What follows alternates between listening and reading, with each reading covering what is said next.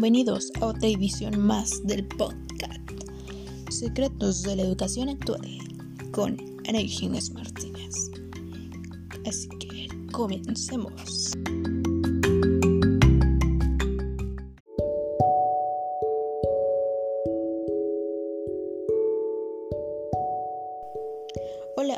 Todas las personas que me están escuchando en esos momentos, ustedes que están haciendo las labores del hogar, que van manejando, haciendo una actividad física, les envío un cordial saludo.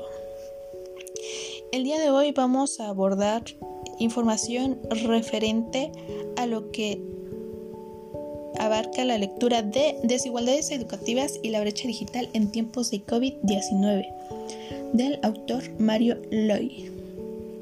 Ese autor lo que hace en esta lectura es enfocarse más a las desigualdades y las consecuencias que esas trae consigo en el aspecto educativo. Bueno, para ellos, para referirse a la desigualdad, se creó el término brecha digital acuñado por el Departamento de Comercio de Estados Unidos en los años 90. Ahora bien, en una encuesta que marca la lectura me llamó algo la atención y son las cifras, escúchenlas ustedes.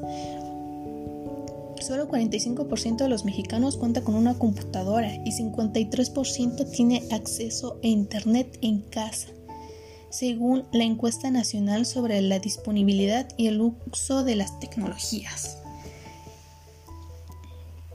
en el año 2018 y 4% de los residentes rurales cuenta con internet, las cifras son aún mucho más bajas.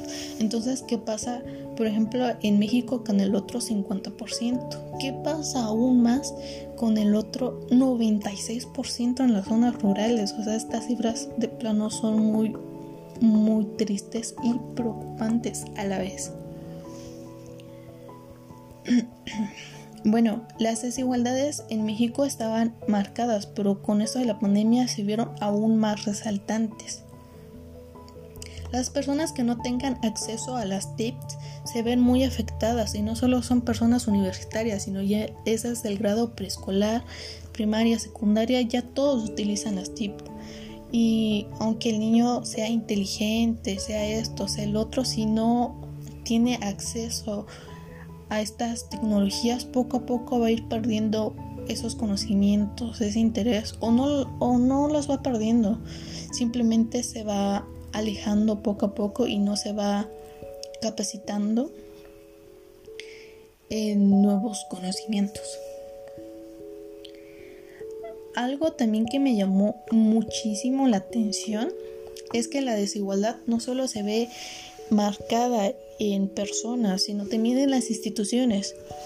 Por ejemplo, en las instituciones públicas, el gobierno ha recurrido a tácticas de programación de material didáctico a través de televisión abierta o la radio.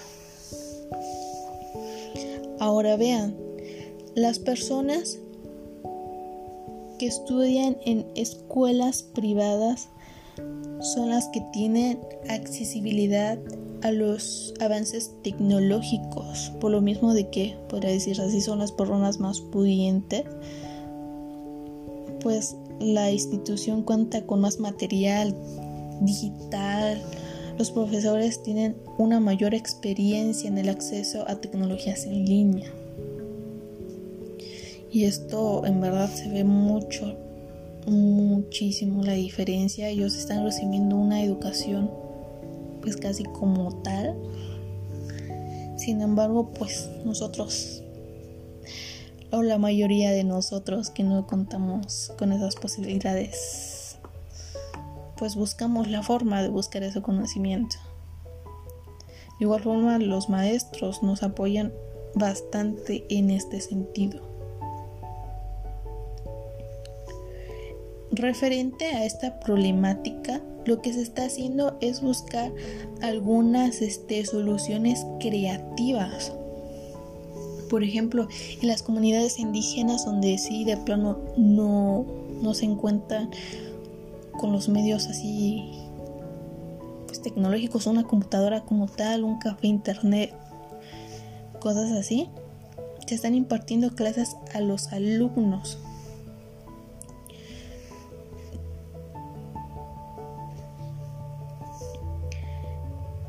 Otra solución, igual que se está dando para cerrar las brechas tecnológicas en el país,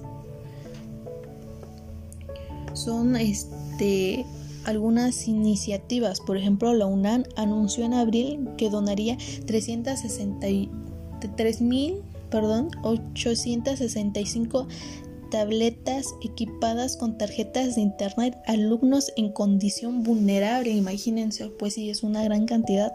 Sin embargo, comparándolo a las personas que no tenemos esa esa posibilidad, pues no, Solo esas tabletas van a llegar a una pequeña parte, pero pues vamos por buen camino, de poco a poco se puede, no se preocupen.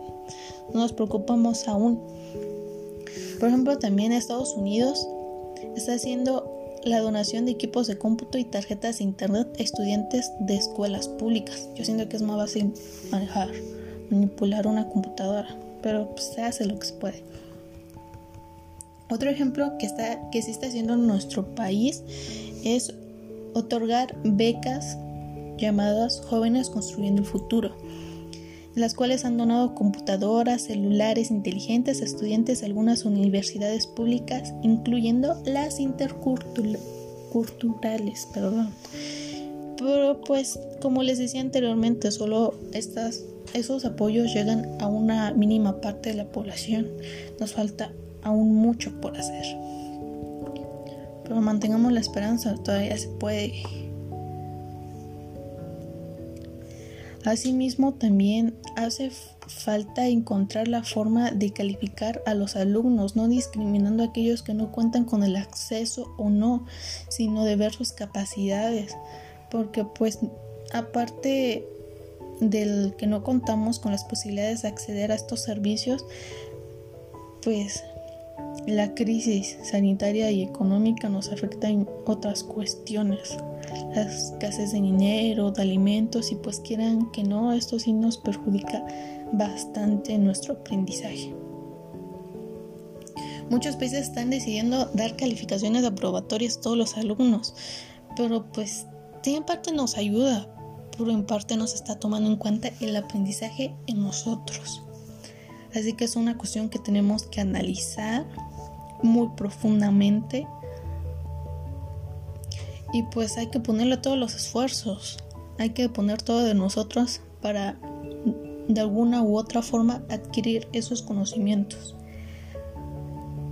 y dejar atrás la brecha educativa tecnológica. Bueno, échenle ganas, vamos a poner todo de nosotros y espero que continúen muy bien desde sus casitas. Y eso fue todo por el día de hoy. Nos vemos en otro episodio más. Cuídense mucho y hasta la próxima.